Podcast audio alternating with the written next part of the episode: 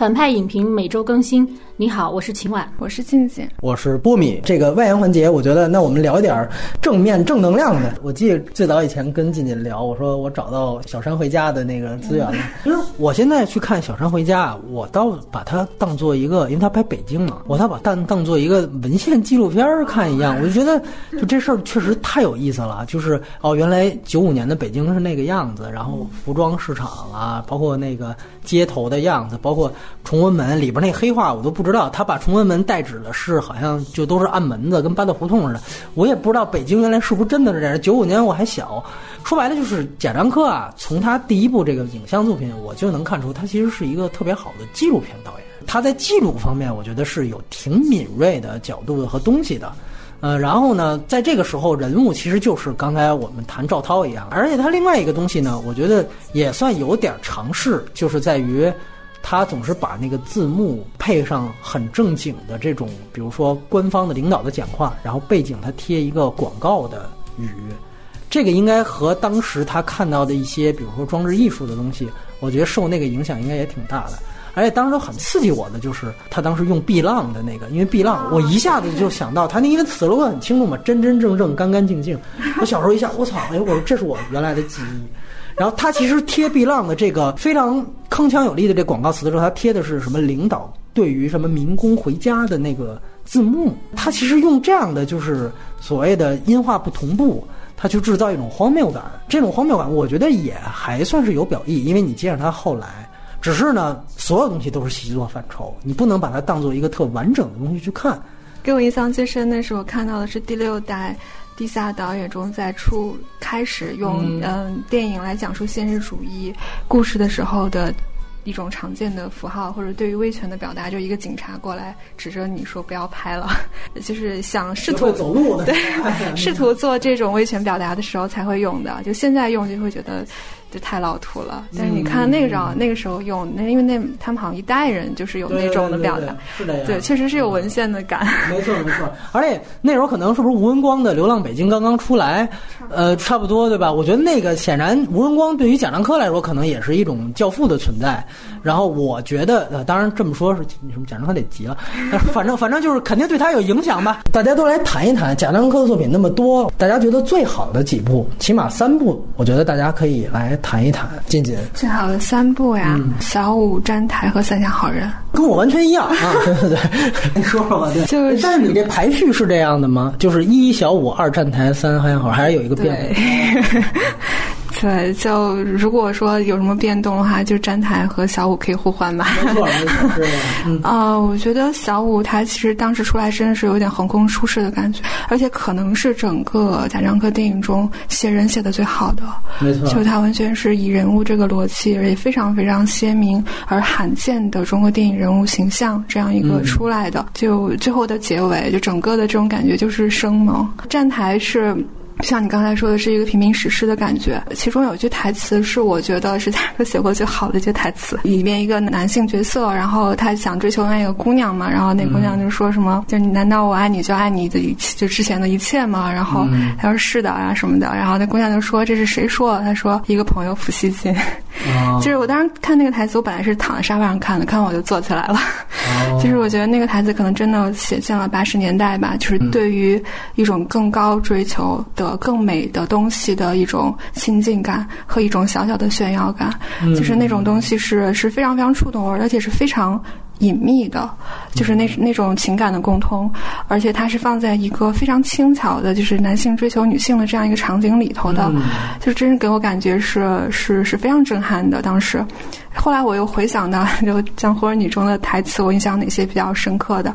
就是我看完第一遍的印象深刻的，其实是赵涛那个角色，就是他们参加完大佬那个葬礼之后，赵涛就说：“难道你不想做我的家属吗？”然后就他们谈到去新疆的一些事情。去新疆以家属的身份去的，赵涛就问他说：“你不想做我的家属吗？”然后廖凡就说：“啊，新疆有什么好去的？就是说男性是种不愿意做出承诺而永远想离开的这种状态，不想被束缚吧。”话，然后当时我还蛮触动的。可是你要跟站台对比，就他那个写男女之间情感的这种，就境界差的太远了，嗯，就完全局限于儿女私情，而对于时代感是没有任何的关照的。站台我是我是很喜欢的，然后《三峡好人》，我是觉得他这个电影中其实人物的故事非常非常简单的，而他把符号感放的最大，而且让整个时代登台。就是这种感觉是，是当时我看的时候也是很震撼的。就是在在九十年代末期有一个涂鸦师叫张大力，他当时做了一系列的那个作品，就是在拆迁，就他北京胡同拆迁上，他画那个人头像，就是当时也是算是很有名的一个行为艺术家吧。整个三峡好人给我的感觉都是非常非常像那种涂鸦作品，就人物是模糊的，你看不清他的就是鼻子嘴巴，他只是知道他过去找一个。对他很重要的事情，他的来去你都是可以不知道的，但你可以看他整个这一路寻找上一个时代正在崩塌的感觉。嗯，就是这个东西，就这三部是让是我觉得贾樟柯最好的三部作品。嗯嗯嗯，对，非常不错。来，呃，我们听听秦晚，就感觉大家都一样。贾樟柯这个导演本身，我对他是。有一些个人感情的，为什么呢？就是他，他其实在我就是就是人生当中几个很重要的节点，就是考那个艺考的时候，然后我面试的时候，就我那时候高中生嘛，你看了什么文艺片，就是喜欢什么导演，那个时候你说你要去准备一个，你准备一个谁就是特别合适呢？我说那贾樟柯呀，就是呃，我就说啊，我就立刻就报出他的那个片名，然后就说了一堆他的。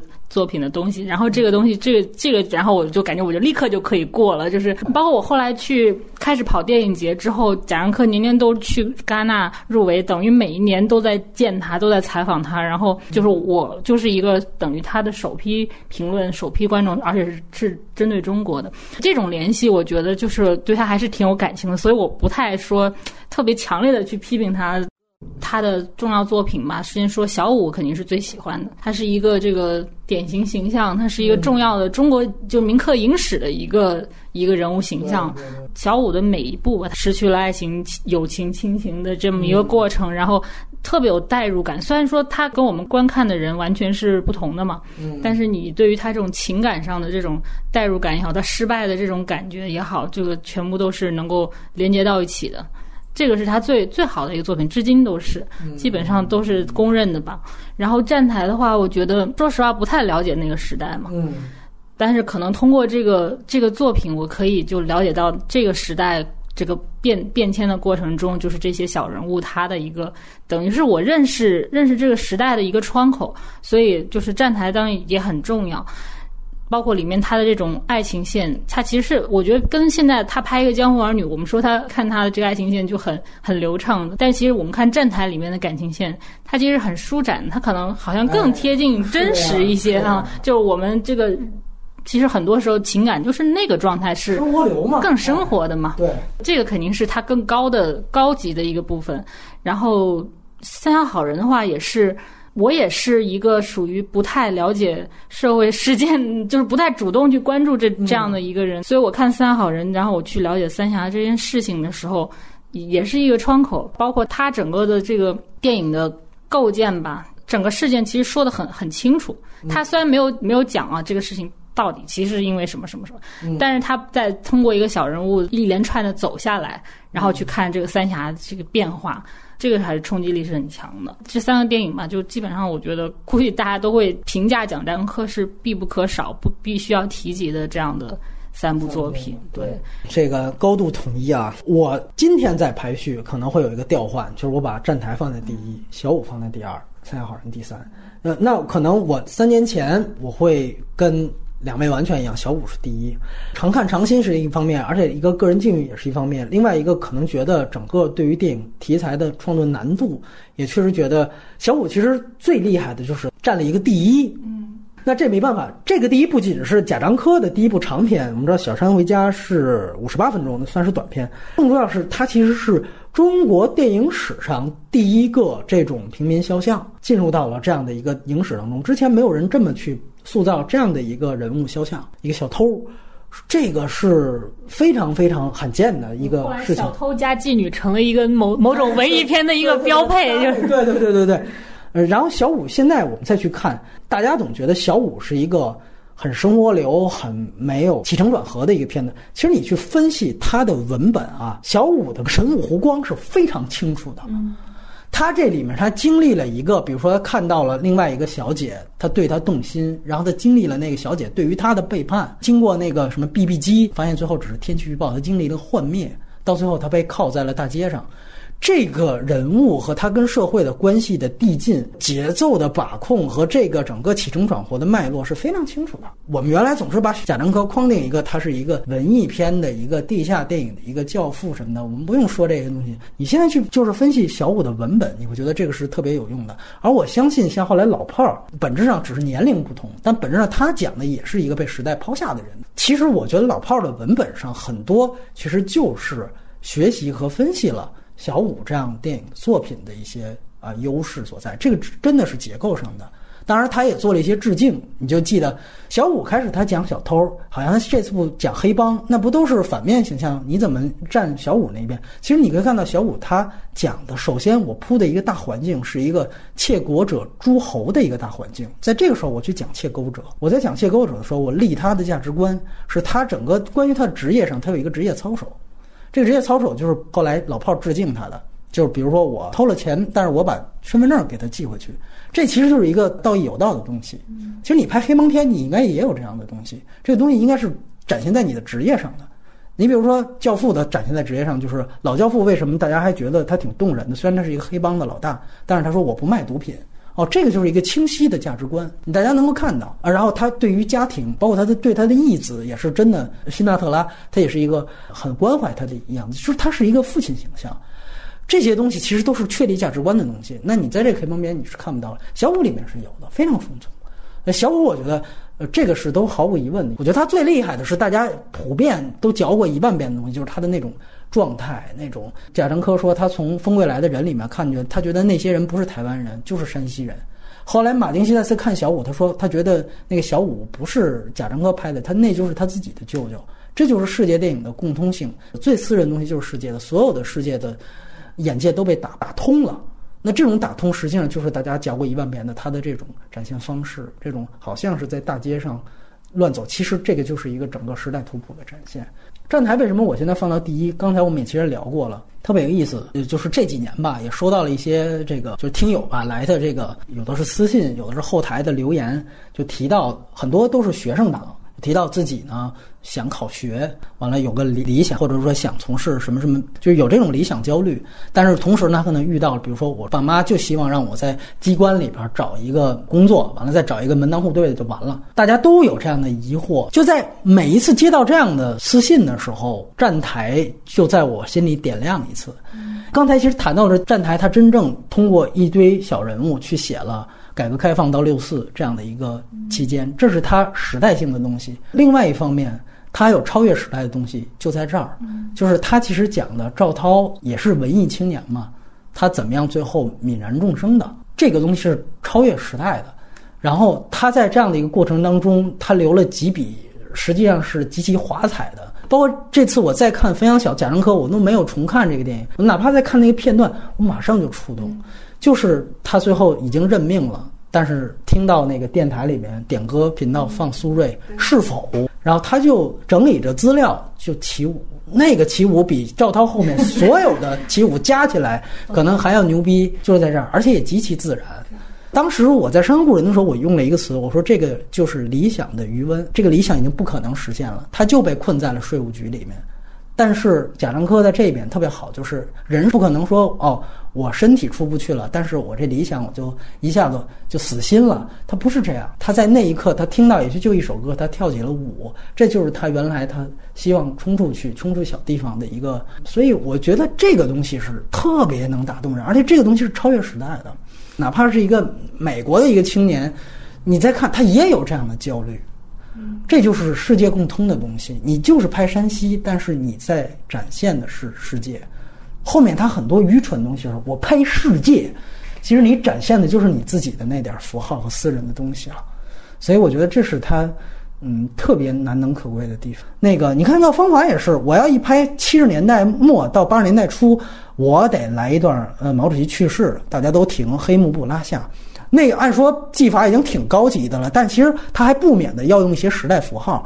但是在那部电影当中，他其实把所有的时代符号融入到了细节中，到生活，就包括你刚才静姐提到特别让你感动的普希金的那个东西。对，八十年代就是那样一个感觉。他当时也说：“他说你知道吗？他那个小偷朋友，其实没上过，没读过几年书。他有一个同学也当警察朋友嘛。然后他就说，那小偷朋友在监狱里边跟你聊，都聊什么呀？他说，其实他跟我聊哲学的问题。他那一刹那，他意识到，其实不是说因为这些人他没有文化，他就不去思考人是从哪儿来的。他们都在想这个事情。所以这个东西。”只有你清楚的了解那个时空，然后你也真正的去对于他有一种人文关怀，才能拍出这样的东西。那个时候，我觉得贾樟柯无疑他的所有的情感。立场、态度和创作的欲望，全都是在一个顶峰的状态出来的作品。《三峡好人》为什么也是他的三家之一？《三峡好人》其实是贾樟柯在形式上、在电影语言上呢，我觉得是他第一次的革新。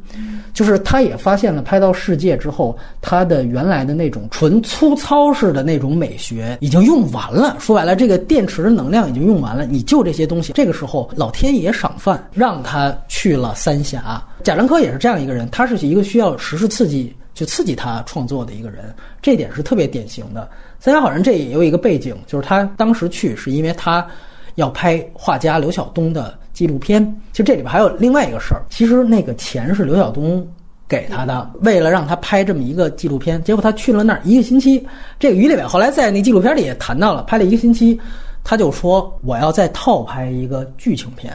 所以那个片子其实难为死制片，你知道吗？就是我们能不能就用刘晓东给的这点钱，我们拍俩？但是他真的就做到了。当然，他另外一个技术呢是说，你看他他开始都不重视，他其实就带了一个 DV 过去嘛。那个于立伟说是嗨八，对吧？索尼的嗨八过去，完了结果他要拍剧情片，他们后来还就补拍了大量的素材，因为你原来这个东西不够。但是呢，有一个好处就是他开始是带着。这个这么一个 DV 去的便携的东西去的，虽然质感很糙，但是吧，因为那个就是拆迁的那个地方，它没有那种，比如说你要接电源或者你要那个胶片，你要站的地方，胶片机你站的地方很大，所以正好一 DV 反倒是特别灵活和便利，所以它整个所有天时地利人和凑到那儿了，而且呢，它就是要快，为什么呢？因为那个。开了，对你要是再磨蹭，我我再运运大设备过来，那景儿没了。所以说，它整个东西，这个真的是老天爷赏饭的一个东西。来了之后，马上就去拍。那后来他经历补拍是磨这两个人物嘛？但是确实，我觉得你甭管是什么机缘巧合。他最后呈现出的成片，我还是那句话，我不看你是怎么拍出来的，你最后拍出来这东西确实太重要了。因为你后来你去想三峡这个，我估计年头越久，这越会成为中国的一个巨大的一个伤痕在这儿。它的这个迁移工程，它一定要有一个记录的东西留下来。当然有纪录片像淹没那样的，我们说过很多次。但是与此同时，它也有一个好像是超现实的文本，通过一个人文关怀的剧情片去切入。这个东西我觉得是特别特别重要的一件事情。那它留下来了，它这个价值是毫无疑问的，是一个抢救。它说白了，它是一个抢救心态。然后另外一个，我说它其实经历了一次美学革新，是在于哪儿？这个也完全拜刘晓东所赐。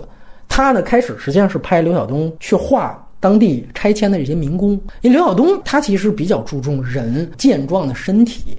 这个呢，他通过拍这纪录片，其实后来他把这种美学直接用到了他的《三峡好人》这个剧情片里面。你原来小五他也有，比如在澡堂裸体的时候，他从来没有像我拍一个健壮机体一样去展现人的原始美和自然美。这个东西它前几部是没有的，但是它在这部当中放大了这一点，而且它从开始就在做。它的一个最大的镜头的革新就是它开始用这种长轴拍法，上来就是从左拉到右，截止到把主角露出来，韩三明。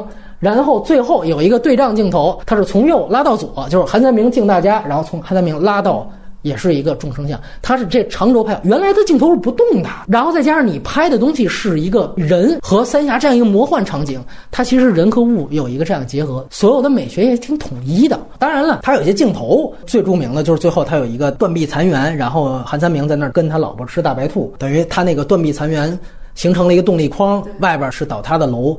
那个是风归来的人最后的那一幕，他天天说他受风归来人灵影响，你不可能不觉得那一幕他不是一个照搬。一方面来自于东，一方面来自于黄耀贤，对吧？现在在看，就是他这个文本赵涛那部分，现在在对比那个江湖儿女，反倒觉得是亮点，是在于他那个挺好的，是他千里寻夫。你注意，他跟江湖儿女不一样的是，他找到了郭斌，上来说的话就是我要跟你离婚，咱俩有机会你去办手续。就说白了，我找你找两年，我就是要告诉你，我跟你离了。这种女性状态，未尝不也是一种江湖的意义的表达。就是我得把这仪式感完成，我早就要断了这事，但是咱们俩得把这仪式感进行完。为这个仪式感，我千里寻夫。所以，你如果这个人上，你说。那个时候，赵涛对于郭斌是没有情感的，只有江湖的。那我能理解，这个我觉得是更纯粹的。而他这个纯粹呢，和韩三明他是寻妻，他形成了一个互文嘛。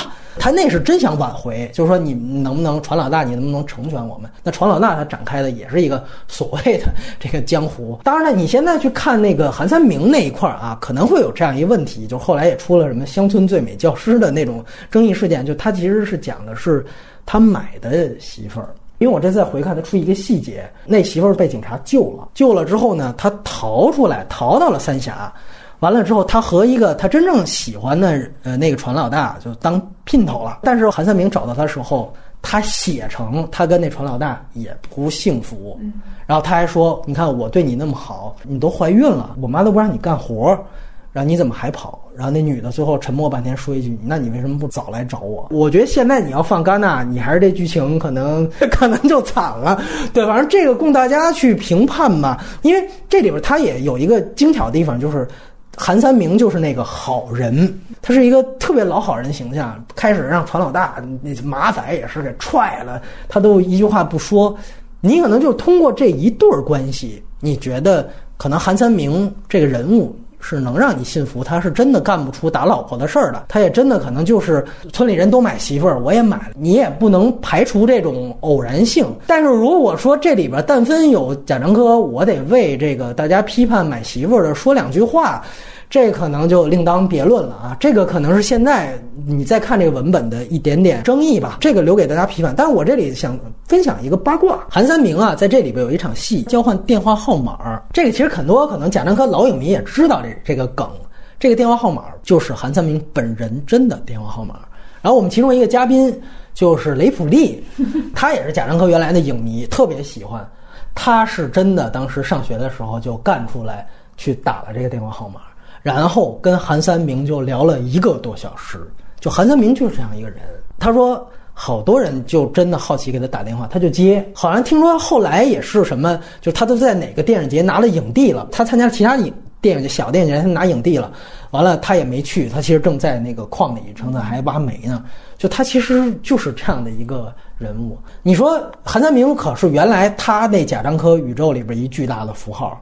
我要没记错的话，到最近这几部的还有呢，啊，这部是没有了。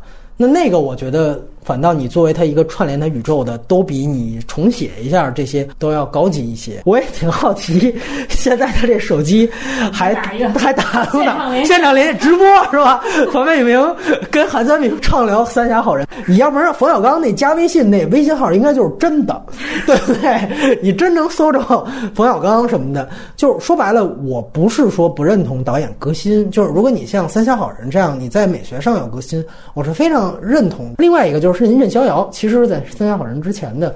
近景正好刚看过了，我不知道你这次再看有没有什么其他的想法？嗯，一个很大的感觉就是发现《江湖儿女》中好多镜头是直接照搬林超瑶。对对对对，就说了。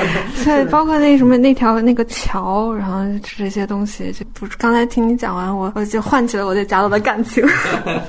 就我非常理解青文说的那种感情分的存在，就是这些东西可能嗯，它也是伴随着我们长大嘛，然后就是每一步，而且正好可能在我快。速接受电影知识的时候，他的电影是很优秀的，嗯，然后给我的印象是非常好的，包括他对于就是小人物的描绘以及他知识分子的情怀，可能都是那个我成长过程中是非常认可的，以至于我确实是对他是有感情的。对，但是我我想说，就是任逍遥本身，我这次也是再看了一遍嘛，我确实觉得他的问题是在于他的命题跟站台有点重复，嗯，因为站台本质上讲的就是。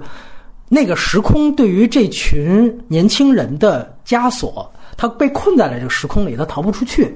这是一种时空的枷锁，就是任逍遥呢，他其实更多讲的是一个空间枷锁这个事情，就是我被限制到了这个大同的这里边。然后这一幕，我觉得首先它整个的重复感是有点强。然后另外一幕呢，就是我觉得是从任逍遥开始，我要记没记错，任逍遥是他第一部真正拿到三大主竞赛的第一部片子。然后到这一步，你就开始。感觉他很多东西不是原生的浑然天成东西，而是一种主观加上去的符号。原来学生时代看贾樟柯特别兴奋，就觉得奥运会在他的电影里面那就是一个特别荒谬的事件。我觉得这真牛逼，跟主流叙事根本不一样。这次再看有枪的那段落，这小孩出来就去叫人。完了之后，他那个同伴就拦着他，就是说他有枪，完了还给了他一嘴巴。他停在那儿，然后这时候旁边电视机的声音突然其实被电影放大了，嗯，然后小孩有一个走位，就转头看电视。就这一幕，你现在看就是一个走位感特别强的一个特别刻意的一个形式感。就这个东西其实没有他前两部那么自然的东西，而你明确就知道哦，他接下来要铺的就是奥运会。我就要说这事儿，所以他这个东西是是特别强的，包括像南海撞击，包括像法轮功，就是在这一步当中，他开始有意的安插大量的符号，那这里面就会带来的一种刻意感，所以我觉得他整个符号刻意感的这个呃毛病打根儿就是从任逍遥开始的。对，之后世界最不喜欢的家长，哦，是吗？可以分享一个经历，就是我之前在蓬皮杜中心看过一个就影像的装置展吧，其实就是在一个房间里连续不断的放世界的片段，就是当时我观感是，我觉得世界在那是非常合适的，嗯，就是因为整个蓬皮杜都是那种。就是就是很符号性的东西，然后它它它攫取中其中就是世界中展现世界公园以及人物生活的那种东西，你可以看出人物是完全抽可以可以完全抽离故事情节存在，对，作为单独的符号存在，并且在那个影像装置中是非常非常合适的，远远比他在作为一个叙事性的剧情长篇的人物是要更合适的，嗯。也能看出它是一个强烈主题先行的电影，就是我要把它放在这个环境中，我要有这样一个外国人存在，我最后这个人物又怎么走向？就是一种非常不真诚的交流。嗯，你回想起来，从任逍遥第一次入围戛纳嘛，就是世界是威尼斯吧？反正从这两部开始，就相当于他进入了一个三大电影节这么一个管道。就前面是非常公认的好，然后等于被大家发现了，然后开始他进入到这个主竞赛里面。那其实，在这个过程当中，就很明显，他其实肯定是在一个找到如何去跟。让让西方更认同他，可能他也是在做这种试探，比如说我加什么元素，我主题先行等等的这些，这个其实就是从他那个作品的变化来说就可以看出来。其实从呃任逍遥世界，包括后面二十四城记这些，其实都属于他口碑不算好的这这几部，都倒倒是都入围了电影节。那可能其实。在这个过程当中，就是一个他探索，就是我怎么样才能啊？对，这这个其实也是他被诟病的一个。开端吧，我觉得，因为前两部我觉得大家其实还是挺公认的，不管是国内还是国外。但是从这些开始，他进真的进了电影节之后，他的作品反而大家会说你是不是故意设置一些符号，故意去拍一些中国的某些黑暗面啊等等，就是这个时候开始的这种这种这种论论调嘛。所以我觉得这几部作品是他的一个时期，然后到了《三项好人》真正拿到金狮奖，可能也是有当时的那种拍摄时候的一种随机性，那个灵感可能更强一些，因为他必须要改。赶紧拍的这种冲动，可能也会让他创作性属性上会就是重新再再回到一个高峰上。就是世界呢，我这次还真的是重新看了一下。你知道，原来拔高他的一个文章，其实都有把我唬住了。电影手册原来特别喜欢他，他当时有一个论调谈世界，他说，真正对于现代文明整个景观的批判的作品只有两部。一部是雅克塔蒂的《玩乐时光》，还有一部就是贾樟柯的《世界》。就他认为，整个对于现代文明的这种真正通透的展现和解构啊，世界上只有这两个导演做到过。我操！我当时其实是当时在看一个整个雅克塔蒂多少年的一个回顾专题，然后当时是那个雅克塔蒂的所有的作品在重修，然后一下就看到这篇文章了。我他妈就看正了，然后还是还是电影手册写的，就挺同意刚才近锦说的，就是把它放在一个装置艺术的一个展里边。就有一次我去那个马安迪沃霍跟艾薇薇的双 A 展，就是一边放那个帝国大厦，一边放艾薇薇在那个是四环还是五环，也是就拍他路上走，车开他就拍五环，完了他两个并置了，帝国大厦和五环之歌。哎，我觉得你中间再加一世界就挺合适，这种世界公园什么的，就，反正他整个其实开启了他另外一条创作的思路，就是盆景实验。就是他把时代开始整个的盆景化，然后到《三好人》是一个集大成，就这两部其实算是一类。这次再看它的整个文本啊，和他这个世界公园儿什么隐于世界这个东西是脱节的。然后呢，世界公园儿去说世界这个事情，其实现在就是两个巨大的字刻在脑门上刻齐。我后来觉得他最好的一幕，也是被那个电影手册截下来当时分析的那一幕。实际上是最后那个韩三明给其中一个二姑娘是民工嘛，也是因为事故，因为要加班就被砸死了。他其实有一场类似于葬礼的东西，是在他这个民工建的应该是四会外边的一个没有建好的建筑物上面。然后它的整个图景是所有的柱子外边的那个钢筋水泥都在往上滋着。在那个时候，他背景想起来应该是不是就是乡间骑士，我忘了。完了之后，前面是一个烧纸的情节，然后他有一个走位，那个走位父母坐在这儿，他其实模拟的就像一个葬礼一样。然后整个的那个钢筋水泥露出来的那个露天平台，就是一个殡仪馆的那个意思。那一幕确实是非常好的，但是你想一想，那一幕它其实不是在世界公园里，而且这个人怎么死的，还是山西的工人出来，然后在北京打工，然后被砸死了，工头就他妈给三万块钱，就他这社会批判还是他原来的那些，跟世界公园的这个命题没有半毛钱关系。然后另外一个我觉得挺大的一个问题，就这次我在看世界，原来不带公益角度，你现在你去看那个电影的美学，他想跳出他前三部《共享三部曲》，在拍北京嘛，在拍这样的一个幕布，但是大量的这个调度其实没有支撑他想要的这个幕布的野心，因为世界是他第一部出蓝光作品，当时马上就买，原来也是贾樟柯粉丝，买了之后。你再去看它那个蓝光啊，你看得更清楚，你发现哦，它进入到那个埃菲尔铁塔，它大量出现光比反差。你拍里边的人物能照清脸，窗户外头或者埃菲尔铁塔外边过度曝光。你要是想表现的是世界公园的这种虚假景致对于人物内心孤独的一种反应，你怎么能出现这种摄影的质量呢？你得想办法去，哪怕你去做一个人造的布景，你去解决这个光比问题。其实大量的戏都是这样。嗯，所以说白了，如果世界这概念吧，你要给一个维伦纽瓦去弄，哎，可能他能弄得特别好，他能告诉你我怎么把这个假的埃菲尔铁塔能拍拍出一些非常不一样的东西去去映照这个人，他可能做好多构图，就是你要的这个盆景感，其实你的美学、你的纪录片的那点水平是根本支撑不够的。所以我也觉得，就雅克塔蒂，就大家听听就好。就因为我觉得西方，尤其像手册，特别理解手册对于贾樟柯的感受。像当当年我们看到毕赣，就有篇文章觉得毕赣什么超越了影史五十年，就你能写出这样的话来。其实我觉得世界是那种电影剧本第一行字还没写出来，我已经在想象评论界，尤其是电影手册怎么评论我的电影。就是其实这个心机之重，就是溢于言表。就是对，就再批评一句。完了之后呢？二十四城记，我不知道秦晚还有没有印象？那个太假了，就是我也说它伴随我成长。那个时候二十四城记出来的时候，我好像在一个公司实习，然后做电影节目，然后我还就我得自己剪那个东西，然后我就要做一个二十四城记的，然后我就一边剪，我就一边我也不知道他。就是他在干嘛？他在干嘛？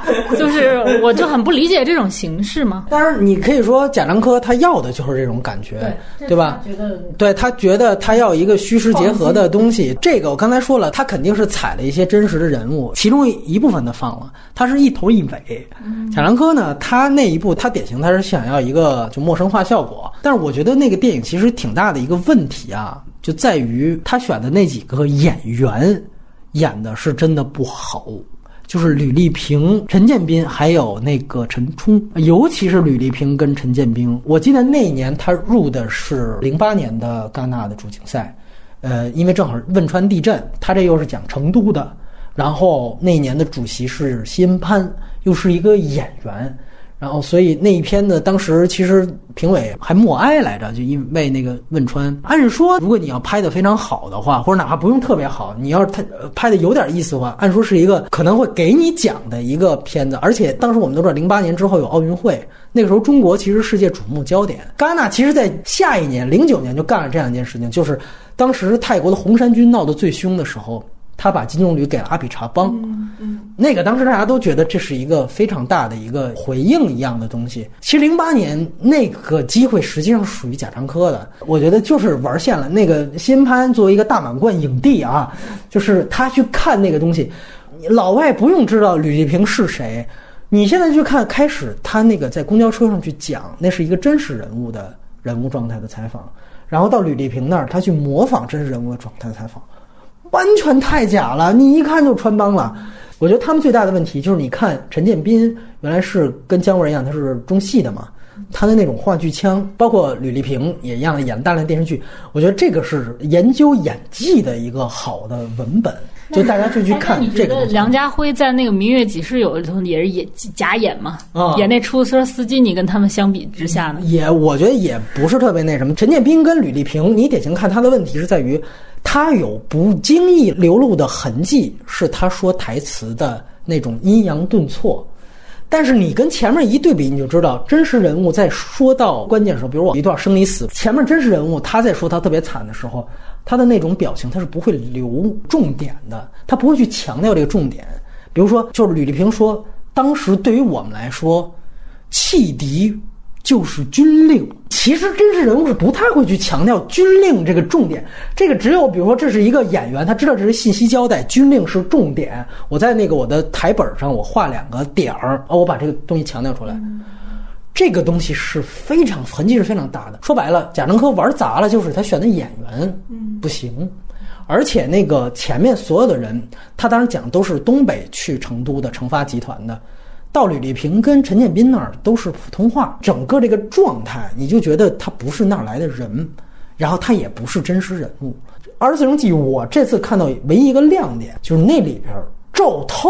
他演了一个最后的八零后，他剃了一个短发出来。他说：“我现在是买手，我去港澳给人扫货去。”我觉得赵涛演的比前面这仨，我觉得都像回事儿。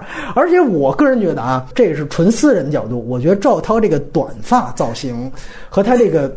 就是他里边那个短发的样子最是哎最好看。就你要说那个造型，它出现了什么后边，它好多那种大家觉得不禁推敲的情节，我反倒觉得可能稍微能理解一些。当然，那个片子还有一个最大的荒谬点，就是它其实讲的是成发集团那个被拆了，完了华润置地盖起了新楼。那个二十四城记的名字其实不是拍了二十四个城市，它是那个楼盘就是叫二十四城。完了呢，它这个片子出品方其实就是华润，对，跟华润合作。对对对，所以这个片子呢，带着这一点去分析，它最后对于这个地产商啊，把老的这批工人就都给碾压了，它到底是一个什么态度？它其实从这儿它就已经开始这个立场就已经松动。最后他采用了一个方法，为什么我说他后期电影越来越鸡汤？他比如说他提起那个真实的人物，说了半天。啊，怎么惨？当时计划经济等于把我们怎么给妻离子散了？但是他到最后他就说，虽然我下岗了，但是我现在自己也找点事儿做，因为我觉得人有事做可以老得慢一点儿。这如果是人家人物真正说的，那没问题，你就这么放可以。但是他完了之后，他黑屏，他把这个字幕又打了一遍，有事做人老得慢一点。就其实他把这金句算提炼出来，那这你就是你作者表达了。我一下就觉得，我操！你最后就等于你要引到这个方面去。然后到赵涛之前一个人物也是真的，是那个电视台主持人。最后我有所成就，我回来买这个二十四城的这房子。包括赵涛那个人物也是，他说我一定要在这二十四城买这个房子。他把这个作为一种中国未来的希望，就是你看这些人虽然老的已经被淘汰了，但是这些人他们努力。还是可以在我这儿买套房子，孝敬他们的父母的。你最后去想，他其实是为这样的一个地产项目背书。年轻人，我们就得在二十四城给老人家买套房子。这个东西，我确实觉得老外就算他听不出口音，他也不是傻子呀。然后我引用另外一个嘉宾，他可能不让我说出他姓名，他就对这个片子特别愤怒，可能就对我这个《江湖儿女》一样的愤怒。我看完这片子之后，我他妈就觉得巨别扭。然后就看贾樟柯在发布会和专访里面侃侃而谈，说我这个什么意思，那个什么意思，那个什么意思。他说我第一次就明白，贾樟柯是他妈一个说的比拍的牛逼多了的一个导演。就是你要听他说他的电影。口若悬河，侃侃而谈。我告诉你，我这一幕我表达了计划经济的失败，那一幕是地产圈地时代的代表，这个那个说一堆。但是你如果你就看他的文本，你会发现这东西是矛盾的。可是他能够通过他口若悬河的表达，所以我说他是一个电影公知，他的那个话术的水平特别强，尤其到现在他已经。超越了他拍电影的能力了。因为我们采访很多导演、很多演员什么的，贾樟柯其实是我们可以公认的说是最聪明的一个被采访者。就是你可以把所有的问题拿出来问他，跟他有没有关系都可以拿来问他，他一定能给你一个特别好的。描述表述，然后你还能拿来，有的还能拿来做标题什么，就是他是一个特别好的一个说话的人，没错。所以这个这一点真的是特别佩服吧。就是我觉得我确实就能感觉到跟他智商的那种差距，跟他那种表达能力的那种差距。就是从个人角度来说，电影有一个电影的人设嘛，他能把这个东西给卖出去，让大家理解哦，原来你拍了这么有深度的东西。那这也是他的一个处世之道吧？我觉得。对对。所以这二十四城记，这这是。很有意思的，中间一《海上传奇》，《海上传奇》我觉得是开启了它主旋律那一挂。对，大家想想，他是拍那个世博会，特别讽刺一点就是他在那个《任逍遥》里边，他拿奥运会是当一个反面的一个符号的。到了世博会，他就已经来了一个海上传奇，海上就倒过来说上海嘛，请了韩寒什么，那也是他跟对我觉得他跟韩寒的第一次合作，就造就了他后来韩寒化的这样的一个。当然，我觉得后来做了大量这样的东西，可以说是作业。你也可以说是体制派给他的任务，就是从《二十四城记》开始的。他觉得，哎，我跟华润合作，我还能入戛纳主竞赛，那我何乐而不为呢？完了，我拍个《海上传奇》，我做个纪录片儿，好像也没什么问题，对吧？那我何乐而不为呢？然后就一点一点，这属于温水煮青蛙。他，但是你可以看到他这么一个脉络，对，然后就到了著名的《天注定》，因为《天注定》是我第一次看。贾樟柯的大荧幕，就是你突然你觉得你你怎么竟然敢拍这四个案子，然后拍成一个电影到这来，你能过审吗？就是完全心里面全是这个疑问。疑问，他为什么前面已经说在跟那个所谓的主流的已经在合作了，那个突然他又搞一个这种事情？对，因为其实。他在《天注定》之前，他说就是要拍在清朝了，对吧？对对对，一直都是在说要拍在清朝，突然拍了个《天注定》，而且还是这种题材，当时特别的震惊，就是就是完全是，不管是对于他的一种疑惑，嗯，然后也好，包括这件事情最后《天注定》的一个结果，对于他的影响，我觉得这个对于他的他自己电影的一个层面来说，《天注定》是很重要的一个节点吧。嗯，就可能从《天注定》之后，我们最后就看到了现在的。近期的这几部作品，可能它就是在题材的力度上有所削弱，而且真正的去往那个大众方向的这种剧情片上去靠。所以我觉得我刚刚说特别提及一下吧。嗯，明白明白。哎，这个也挺重要的经历。这您怎么看《天注定》？对，《天注定》因为它是根据几个新闻事件改编的嘛。就如果我们现在看的话。是不是有个规律，就是当一个创作者的创作力在衰退的时候，他需要借助于外面的经验，而不是内在的经验？对，就是比如说像余华，比如说像贾樟柯，他们可能觉得新闻比任何的现实都更离奇，他就直接拿过来用，呃，但是他并没有经过内在的体系去消化其中的非常细微的情感。现在看，我会觉得他描绘的事情都是太表面了。嗯，就是从一个新闻写作者的角度去看的话，如果是四篇稿件的话，它只是写出了最大众都可以看到的事情，而不是视而不见的事情。在我们都知道它底层被压迫、大环境这个样子，最后走向悲剧这样一个既定的事实情况下，我们能不能挖掘到这个人物比较？个人比较情绪化的一些细节，与更多的人的情感发生共鸣。如果以这个角度来看这部电影的话，我觉得它可能缺少这方面的东西，而更多的是一种对于奇观化的展现。你像你也看了《分享小子》，包括我之前跟塞勒斯我们也聊，他特别喜欢《天注定》，因为我们知道在戛纳这个电影应该是他至今场刊最高分。因为《山河故人》那次我去了。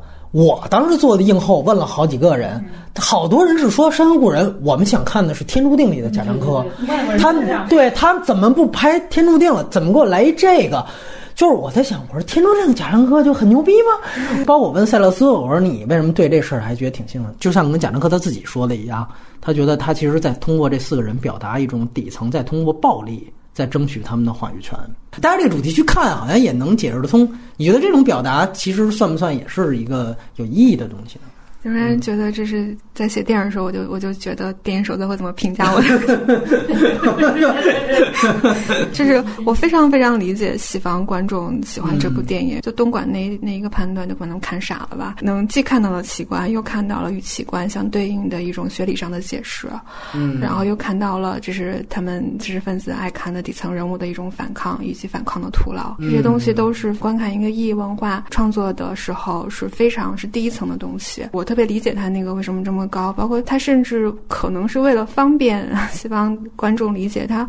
我印象中好像姜武有一个骑摩托车的，就在山间的一个戏，然后对面过来就是一个圣母像吧。啊，对对对对对，哎，那个说起来，我们在那个三河那期啊，找的是熊阿姨来聊的，她就说因为那个镜头，他给这片子打了一分。那是一个毛泽东像，完了之后车一绕一环岛，发现那是一圣母像，等于就是一个毛泽东像底下一个圣母像，就觉得这好像是精神领袖的改变。这 对，我觉得这个就是方便西方观众理解嘛，就给你设置一个你熟悉的符号，然后你来理解这个人物的动机以他这个这个行为的无效什么什么的。就是仍然，我觉得如果真是从本国语境来看的话，就是如果你要选择。硬碰硬，我直接从最尖锐的社会问题入手去写这样最热门的新闻事件，你能不能提供比新闻报道多更多的东西呢？如果你这所有的人物逻辑，我不用看电影，我看看一篇稿子我就知道了，那你作为电影，你有自己的表达是什么呢？就这个是我复看这部电影中我一直在想的问题。当时其实，在三河那期我们聊天中聊挺多的。我当然我觉得它其实还是有一定价值，包括它构建了一些施害者本身也是被害人，因为它其实四条线不是完全独立的，它也有构架。比如说张嘉译那一对人物，其实。本身就是最后对于东莞自杀的那一对人物，其实是有一个压迫的。这里面有一个就是权力和被剥削者的这样的一个权力关系在，就也是有一定意义。但是那当时我也说，我说其实你现在去看，就是从世界延展出来的脑门上两个字猎奇，就是你看东莞那一段，就是你本质上你会觉得其实他也迷恋这个东西。演了个嫖客呀！对你想想，贾樟柯在那里的表演，跟他现在《江湖儿女》请这些导演，尤其张译、张一白那劲儿，其实有点像，就是那种有点浮夸的那种，是吧？徐悲鸿啊，什么他山西话说的，对吧？就那劲儿其实是一样的，只是说呢，那个片子它至少它还在反映的是底层的那群人。对，而且确实有一个利益所在，所以我对那个片子呢五五开吧。然后就到了《山谷人》，我我聊过，我不知道你们俩。他好像《天注定》之后，就是又回到他熟悉的配方里头，嗯，就是应该是《天注定》之后是《山河故人》吧？对对，没错。我有一个插曲，就是就是《天注定》这个被禁之后，他好像得到两个海外工作的 offer，一个是拍那个英国古装剧，嗯，一个是拍好莱坞科幻片。哦，是吗？对他，他跟我说，我就惊了，因为我立刻开始想。贾樟柯拍英国古装剧和拍美国科幻片是什么场景呢？就 是就是，我就觉得我想象不出来。他然后我就问他为什么没有，他说他差点就要签了那两张合同。嗯，然后我说你为什么就没有签啊？他说这一签就是五年的时间，而五年就是四十三岁到四十八岁，等于说是导演最黄金的五年。他说他觉得还是想拍华语片，然后他就拍了《山河故人》，拍了呃《江湖儿女》。嗯，然后这两部他刚才提到两部应该都进入到了后期制作的阶段，他也没告诉我到底是什么。哎呀，就是现在 此时此刻正在进入到后期制作阶段。对，然后他拍的这个《山河》和《江湖》，如果我们现在看，都还是说对于他以前的套路的某种重复。嗯，就当然他如果从现实意义上角度来说，他成绩很好啊，都入围了戛纳，也可以说他这五年是没有浪费的。我就是如果我们开个脑洞，他真的接了。另外两张纸，嗯，他拍的东西是不是另外一种新鲜的东西，而不是一种重复呢？包括他其实也好像在最近的采访中也说他想改变刘慈欣，就我觉得是不是他对科幻片也有兴趣呢？因为他这个江湖儿女已经是，就如果说宇宙也好怎么样，都是一种表达的终结了。就是我特别好奇，说你下一步还拍什么？哎，那很有意思。就是如果就科幻这事儿，那你看啊，《山河故人》里边。是最有科幻，直接呈现了近未来的一段的。那你觉得那个怎么样呢？对，就呃就 啊，没法谈了是吧？就不能揪细节。嗯，对，就是那个那个东西的设定，你只能说它是一个非常非常笼统的设定，它既不是情节成立的一个前提，它也没有办法呈现出更多科技的细节。嗯，就你就把它当成一个故事的设定就好了。秦晚怎么看《山河故人》？前两部分让我感觉它就是一个情节剧，当然，当然贾贾樟柯自己不承认啊，他就是因为有了第三段，他才好像稍微拔高了一点，就是他所谓啊，所谓的我哎这从未来未来进行一个预言，然后就说好像在未来人都如此的空虚，然后想要追回传统，但是没有嗯没有来不及了等等的，他表达一个这样的东西。因为那一年是什么？他又拿了金马车，当时当时有聂隐娘，哎，聂隐娘，但是看完聂隐娘之后，就是就别想得奖了，《山河故人》就你跟真正的那种作者性很强的头条型的电影在同场竞技的时候，就他那个差距之大，就会觉得可能我们要重新的再去看待一下贾樟柯。是是嗯，就这样，就当时有一个很强烈的对比嘛。当然，《山河故人》，我觉得它可能像是一个走到江湖儿女中间的一一段路吧，也不能是一个很重要的作品。这是一一部迈进嘛。我觉得它就是它的剧情性越来越强了，然后到《山湖江湖儿女》就更强了。那他接下来可能就是要去拍商业片了，它对就是这样的一个想法。没错，我这特别认同。就是如果他下一步真的是真正的商业片《在清朝》的话，我觉得这两部就是他练手的东西。他在第一部里边尝试一下，开始往这方面转，然后在《江湖儿女》更多的加入类型元素，然后再下一步他去尝试这个东西。但是呢，在如果你要说就他的野心来讲，那显然其实《山河故人》比《江湖儿女》还大。就是我觉得啊，可能他也不是完全不听那个评价的，而且我们注意到了一件事情，就是电影手册一向那么捧他电影手册，在《山河故人》是背叛他了。痛批那个片子，当时怎么拔高世界？后来骂的他导演，你最后没招了，你就煽情，你就那儿尬舞。怎么说？尤其是比如说他要讲未来那段，他有点啊好像有点科幻场面。这东西西方就是早就已经做了多少年了，所以他的那个构建是非常小儿科的。对，对于大家来看，其实就是是所以，所以他本身想要达到那个目的，其实，在西方人看来，他反而就没什么作用了。没错，因为因为他们的文化去接触科幻，包括未来世界的东西的设定，跟跟这个完全不是一个档次的。贾樟柯原来是没人说他土，到《山河故人》，我觉得是大面积大家觉得贾樟柯是一个特别土的人，就是因为你其实走出了你的小镇，完了你试图想展现一个国际化视野，然后发现我操，你这视野还是原来那一套，不是说你未来对于那个高科技的想象，就手机想象那样，这都不是那么重要，就是最典型的就是你在那个时候你展现这群人在澳大利亚。那那个时候，你对于移民的畅想的主题是什么？其实我们现在离二零二五年更近了三年。我们继续想，澳大利亚现在所面临的问题，其实是它跟华人、华人进入澳大利亚主流社会的一个互斥。那个电影，如果你要真的想展现未来，你是要展现澳大利亚当时这群华人怎么融入当地的社会。但是这一部分它完全屏蔽掉了。这种屏蔽，就像他在《江湖儿女》屏蔽真正的黑帮和官权力、民众的这样的一个关系一样。你这里边你又讲了张译这群人去移民的到，你又做了一个未来畅想。那我扒着看你是怎么去畅想华人到跟当地的移民，发现你没说这事儿，还是这群人在这儿。哎呀，我有了枪，我觉得没有敌人了，可能他们都看懵逼了。对对，主要讲了一母母子的这么一事儿。母子恋然后还塑造的是一个什么去了旅行社，旅行社的柜姐以异样的眼光看待他们俩。我操，就都二零二五年了，澳大利亚人会在乎这个事儿？我的妈呀！就这个一下子暴露，你你他妈太土了！就你这个土是不是你的手机设计成那样？是你的观念。到江湖儿女，我觉得他一定受到了这样的评价，他又退回到了他原来。那我就改写我的任逍遥和三峡好人吧。当然了，最近一部就是他这个短片《时间去哪儿了》。我那个，反正我那看完特别尴尬，我又特别想骂，但又不想。就是我，我其实挺喜欢看短片集的。我虽然不喜欢看那种拼盘的电影啊，我喜欢看短片集，因为我每次去任何电影节都想看那个短片嘛，所以我还挺期待的。他其实就是每个导演正好他表达一个主题，他有什么题材完全都不一样。然后我觉得每个其他的导演还稍微还有一点可取之处。那他这个 他这个语境都变成啊，我很熟悉的那个贾樟柯的那个东西，然后他那个事情说的好像也是社会热点热点的一个一个二胎的事情他抓抓了一个元素在那儿。嘛，就是 对。但是你那个环境是什么，跟他有什么关系？然后你这两个人物还是有点土还是什么？不是，我觉得他其实最糟糕或者最灾难的是这片子是一个彻头彻尾的主旋律。因为时间去哪儿了？他当时拍的那个时候，是不是主席语录讲了这么一句话吗？哎，然后感叹了一下，然后他就把这个金砖五国，巴西、印度、南非、中国，还有一个俄罗斯，应该是这五个国家。然后当时是一什么会议，也是金砖五国什么会议，他等于搞了这么一个项目。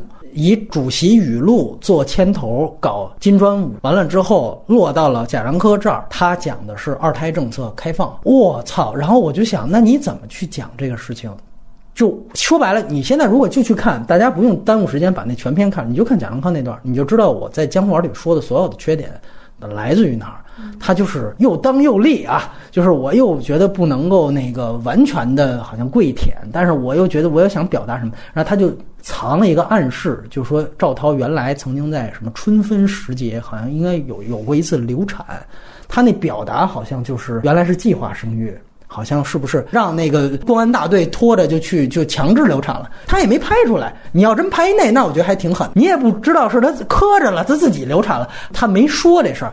但是原来计划经济的不好没说，但是现在二胎可开放了。这话猛说，有一台词特牛逼，就是赵涛找那梁景东，说咱们要一孩子吧。梁梁景东说一个孩子养不起呢，你这第二个孩子多贵？你看奶粉钱就多少钱，这个那个钱。我还说，哎呦，这等于把微博吐槽给加入到剧情里边了。赵涛马上一句，他说原来啊是计划生育，现在你这样做是计算生育。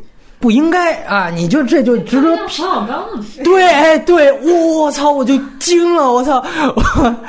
完了，第二天也不知道怎么着，那个那个梁景东就想通了，完了又去劝赵涛，赵涛又不愿意了。就是还是我那句话，他最近作品就是只呈现结果，不呈现过程啊。反正就是又不愿意的人又换了，完了他又在那劝赵涛，最后落在哪儿啊？就是你知道吗？你对我就是没有像原来那么好了。这个才是最关键的，就是你不像咱们俩热恋的时期，所以最后啊，如果想问时间都去哪儿了，你对我就得更好一点。完了，俩人一拥抱，一个大摇臂拉上去，桃花那个花瓣往下一撒，我操，时间都去哪儿了？这贾樟柯的，我非常明白为什么你说把廖凡看直播那删了，他在里边就讲梁景东看直播嘛，美女主播在那儿，哎，我教大家今天做饭怎么着的，然后那赵涛吐槽一句，那他做那饭还能给你端上桌啊什么的，非常表面的。一种交代，所以我操，就没法说了。就那个片子，我一切我就都明白了，而且他还拽上了沃尔特·塞勒斯，巴西呀，金砖五国嘛。那沃尔特·塞勒斯就是巴西导演。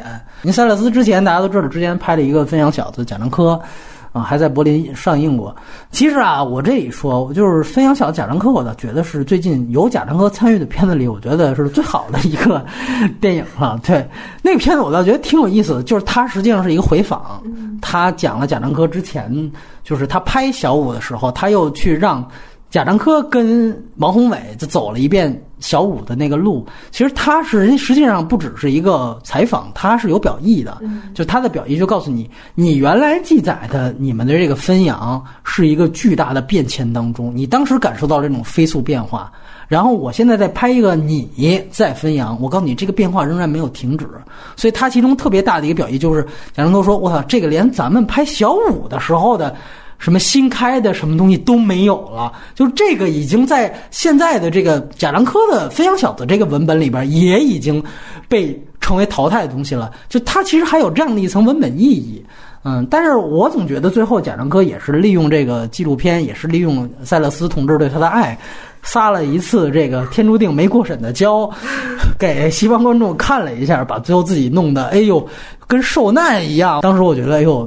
贾导真不容易，我其实被唬住了。嗯，现在看我觉得有点这个心机的意思，因为还是有另外一点，看这个片子挺喜欢，就是在于刚才说了，因为贾樟柯说电影啊，真的是比拍的好。他在这里边谈他的那个创作观，哎呦，而且绘声绘色，我觉得这个导演确实。他了不起，就是在就是说的这个能力。就李安吧，你看他有时候娓娓道来，但是他说的能力他没有那么绘声绘色。就你感觉贾樟柯那个讲故事，你包括你看，提到他讲原来表演老师让他底下装死尸啊，他们真装了之后，表演老师说：“那你们这个表演在哪儿体现？”你看，就这个事儿，在他嘴里讲的就特别津津有味儿。就是这跟姜文可以对比着看，反正确实现在都陷入到了一种自我重复跟创作困境当中吧。这俩导演你能看，现在都是典型的卖人设的导演，就是其实他通过天注定被禁的事儿啊。经营了一把自己的人设，把自己原来就是通过二十四零 G 什么已经开始往下走的这个态势，他给一下扭转过来。我也听到一个特别犀利的观点，不是我自己提出来，他就说什么时候中国导演开始不再刻意经营自己的人设了，就中国电影可能真正才真正进入到了一个常态化，而不是一个明星，只是他们的明星的人设不一样。像姜文可能是霸气。这他是公知，分享一个小故事，就是我最近在采的一位导演，不说他是谁了。就是我问他说，就你跟中国影人中的互动有什么可以值得分享的故事？嗯，然后他就说，就是就是我们去拍宣传片。嗯，我说你在你的国家里不拍宣传片吗？他说从来没有。他说所有的每次就是电影宣传都是出演者来宣传，而我只负责采访。我说，包括现在，因为当时我们在一个拍摄现场，他说，包括现在，我也是第一次上封面。嗯，然后我就觉得，哦，果然每个国家的导演承担的职责是不一样的。就像中国，可能导演真是明星。就还有，就你刚才说那个演讲，其实我也特别有感觉，因为我听过贾樟柯的现场演讲，是在我非常年轻的时候，他当时就是做了那个，好像是《三好人》吧，上映的时候，然后他来就学校里做那个讲座，然后就正好撞档黄金嘛。他就说甲，哎，对，不是黄金兄弟，哎，对，张导黄金甲，然后他就说，就是我想看看，就是在黄金的年代，谁还关心好人？哎，对对对对对，这是他整个演讲的最后一句。我我忘记他有没有带演讲稿，但是整个的叙述是非常非常流畅，而情感非常非常丰沛。在当时非常年轻的我心中，其实是 很有感触的。是是是，那个时刻是我觉得，因为当时在场很多很多年轻的学生嘛，就是一种巨大的共情时刻，就。印象非常深，嗯，结果就最近我又跟他就采访的时候聊起这个时刻，是是，又说的，然后然后他非常非常冷静的跟我说，他说我所有的公众表达都跟我个人情感没有关系，嗯，然后我就很震撼，然后我们都觉得是跟你站在一边的，然后为什么你现在就是这样的，就说是我的表达只是跟我的处境没有关系，跟我的情绪也没有关系，只是跟当时电影的现状有关，就立刻把自己抽离出来了。就是我也说不上是什么感觉吧，好像那个时刻就多了很多复杂的含义，以及包括我现在看它又多了很多复杂的含义。对我也一样，就那个时候它是一面旗帜，一座灯塔，它告诉你那时候我是表演，我在表演，你就觉得我操就有点虚，对吧？其实是这个感觉。而且我觉得现在有另外一个社会形态，就是现在好多喜欢贾樟柯的人，其实已经是社会的既得利益者。和真正的精英了，起码是已经握有话语权的人了。他们其实形成了一种结盟状态，这个也也是让我对于。可能江湖儿女过多的愤怒情绪的另外一个外部原因，他拍语录的时候，他跟尊尼霍加合作，包括他跟很多，我这才看了吴用。那吴用是什么东西？必须得提到啊，就是赵涛到这一步，江湖儿女他用的那个服装还是例外。他当然他拍吴用那个纪录片的时候呢，还是上一个朝代。但是我们知道后来他发生了一件事情，就是马可其实后来给第一夫人就彭丽媛去做了那个服装设计，就是你会发现他自己和权力的关系越来越近了。然后他也非常坦荡的去接受这一切，然后与此同时，他在跟地产商合作，跟华润合作，跟。尊尼霍加合作，他曾经又大骂过，说：“难道星巴克化就是全球化吗？这个麦当劳化就是全球化吗？你合作个尊尼霍加算怎么回事？那我不知道你是什么意思。反正所有的东西，你就会发现他最后都站在了他曾经反对的那个对立面上。然后他通过他现在的人设经营和话术，我也很奇怪，好多人是智商不够，他们看不见他的这种转变。”还是也知道，但是我们有利益关系。说到底，我觉得真正的精英阶层，我不是带有偏见的在说这个词。真正的精英阶层，其实对底层还是有一种关注的吧。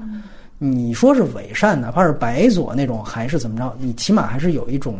那你说墨西哥三杰，人家所有的家庭出身全是中产阶级。你看阿方索·哈农，好莱坞折腾一通，最终他还是去拍《罗马》。你反倒看来这是真正的精英，他们最后还是会扎根到。下面去。那李沧东也一样，对吧？是瑞和也一样。中国可能只有伪精英，可能有人觉得我是不是在贾导身上放的东西、放的期待太多了？嗯，我觉得另外一个困惑是，如果贾樟柯现在转型了，中国有其他年轻导演上来，能够继续让我们看到新的站台，关于这个时代的站台，关于这个时代的小五。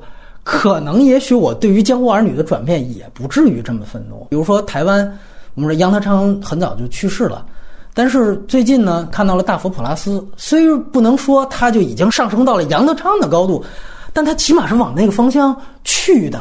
那我会觉得，哎，作为台湾这个电影，我觉得他是有关注的。那中国电影现在的问题是在于。你贾樟柯，你还拍片子，你还活着，但是你已经不是这样子了。可是像你当年那个样子的年轻人也没有。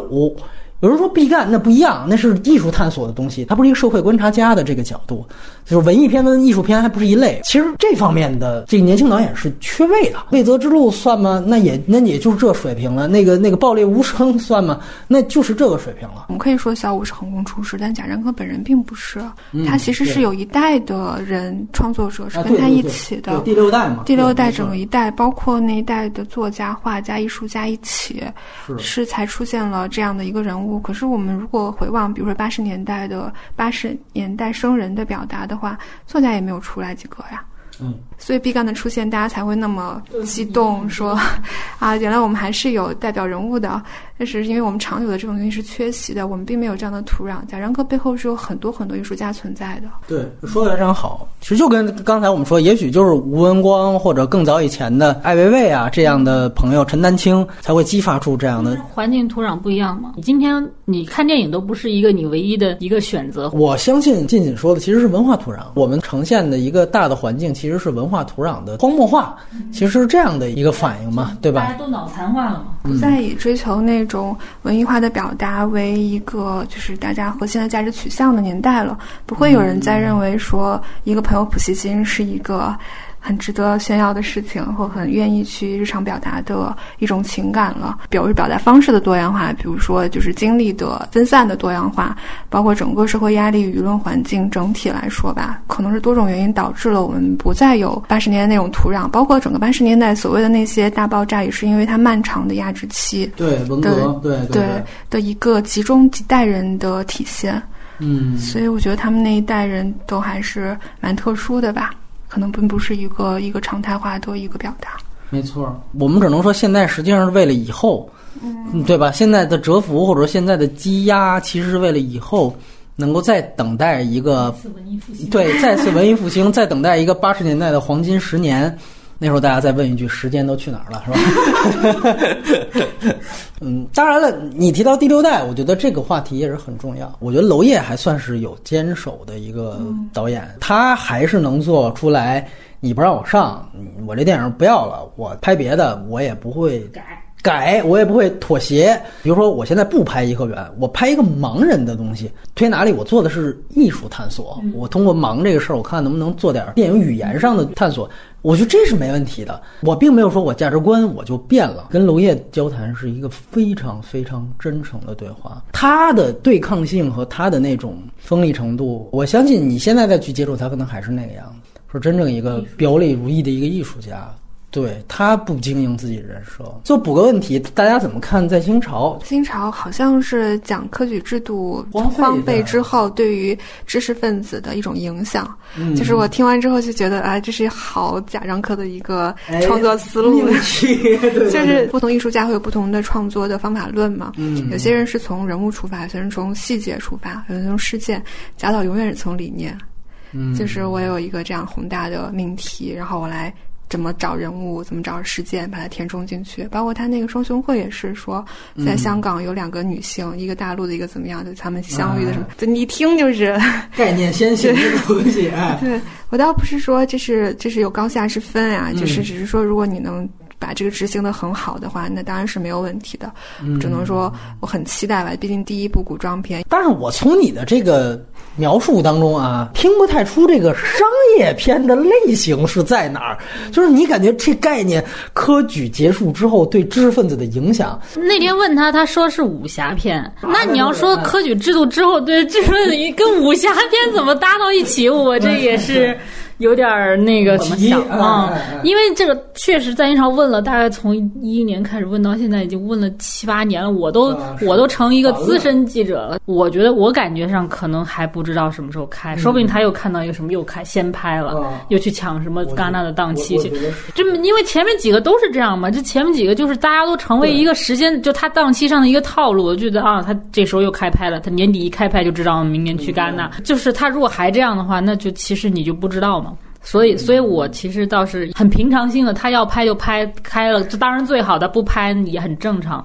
但但是他一直说是个武侠片，我实在是想象不出来，想象不出来，因为我看的《时间都去哪儿》那个前面那个胡金铨的模仿模仿秀，我就觉得会不会就是那样？大家别忘了，他当初就请的是杜琪峰当监制，现在他也没改。就这片子，他说还是就是最近一次记者在福冈问他，就前几天，他还说就是啊、杜导这几年一直在给我传授拍商业片的经验，怎样怎样，就是看起来他们这个合作关系还继续。就是那我不知道你你请杜琪峰来做，你也说是商业片，那是不是要拍一个清朝的黑社会，还是还是怎么着？当然我自己表达一个期待。我是受够了他现在在重复自己了，我宁可他去拍一个在清朝，商业片。哪怕你拍的烂，拍科幻片。你想看科幻片？对，我想知道涛姐还演不演科幻片？哦，对对对，你先别说他演科幻片的问题，他在那个在清朝里边，他这个问了呀，哦就还是问那是不是赵涛演？他说没有定什么，大家他每次都会说，我选到赵涛，并不是因为我因为他是我老婆才选，嗯就是我每次都是在选角的，但是最后弄来弄去，我还是觉得他最合适，所以所以就没什么可说的。那赵涛他说了，那个他的所有公众表达都跟个人情感没有关系。对他这次唯一聊的一个具体的线索，就是他说他当时为什么停，是因为。呃，他看到了很多这关于晚清的照片儿，他发现，比如说像梳辫的这件事儿，并不是所有人都梳那种就是现在清宫剧里面那种辫子，很多人那个辫子可能就随便一绺，尤其到晚清的时候。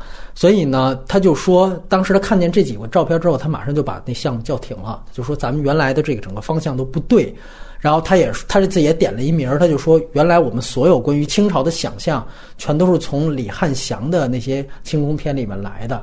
就他那意思，这些东西全都是错的。他说这次我要打造一个真正的、完全真实的一个晚清的风貌。我听他的这些概念，我其实是挺吸引我的，因为这个就像原来侯孝贤在拍《聂隐娘》的时候，他就说唐朝不是你那个样子，我要再造一个唐朝。那最后虽然大家也会抓历史的虫，但是我觉得他真正提炼出来的那个他想象当中的唐朝，确实跟别人不一样，而且确实足够精致。你要能达达到聂娘那种还原程度，我其实觉得也是一件所以你挺不错的再聊下一次他的电影的时候，咱们又又要回到这个话题上，希望就是还没拍，希望这还没还没拍完是吧？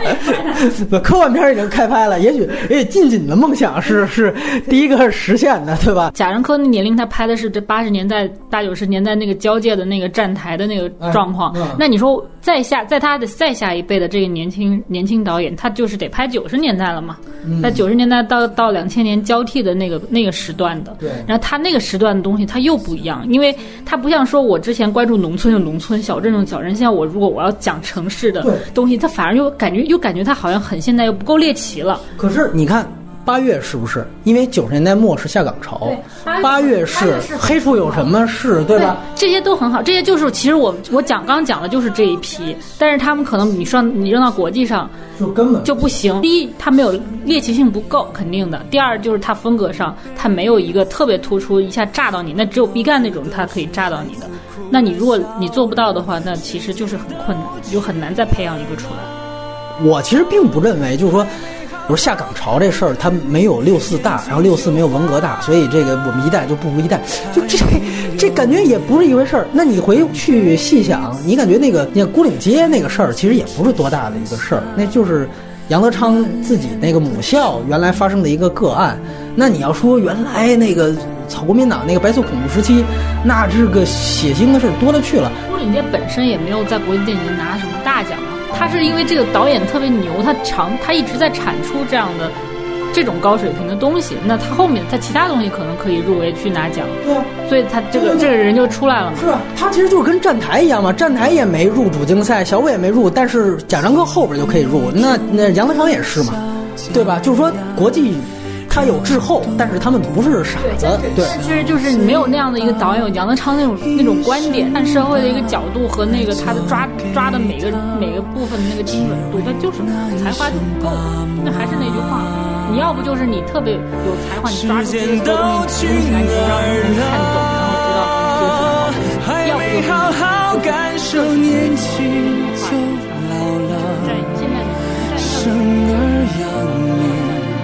一辈子，满脑子都是孩子哭了笑了，时间都去哪儿了？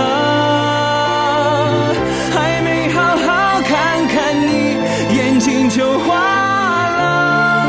柴米油盐半辈子，转眼就只剩下。满脸的皱。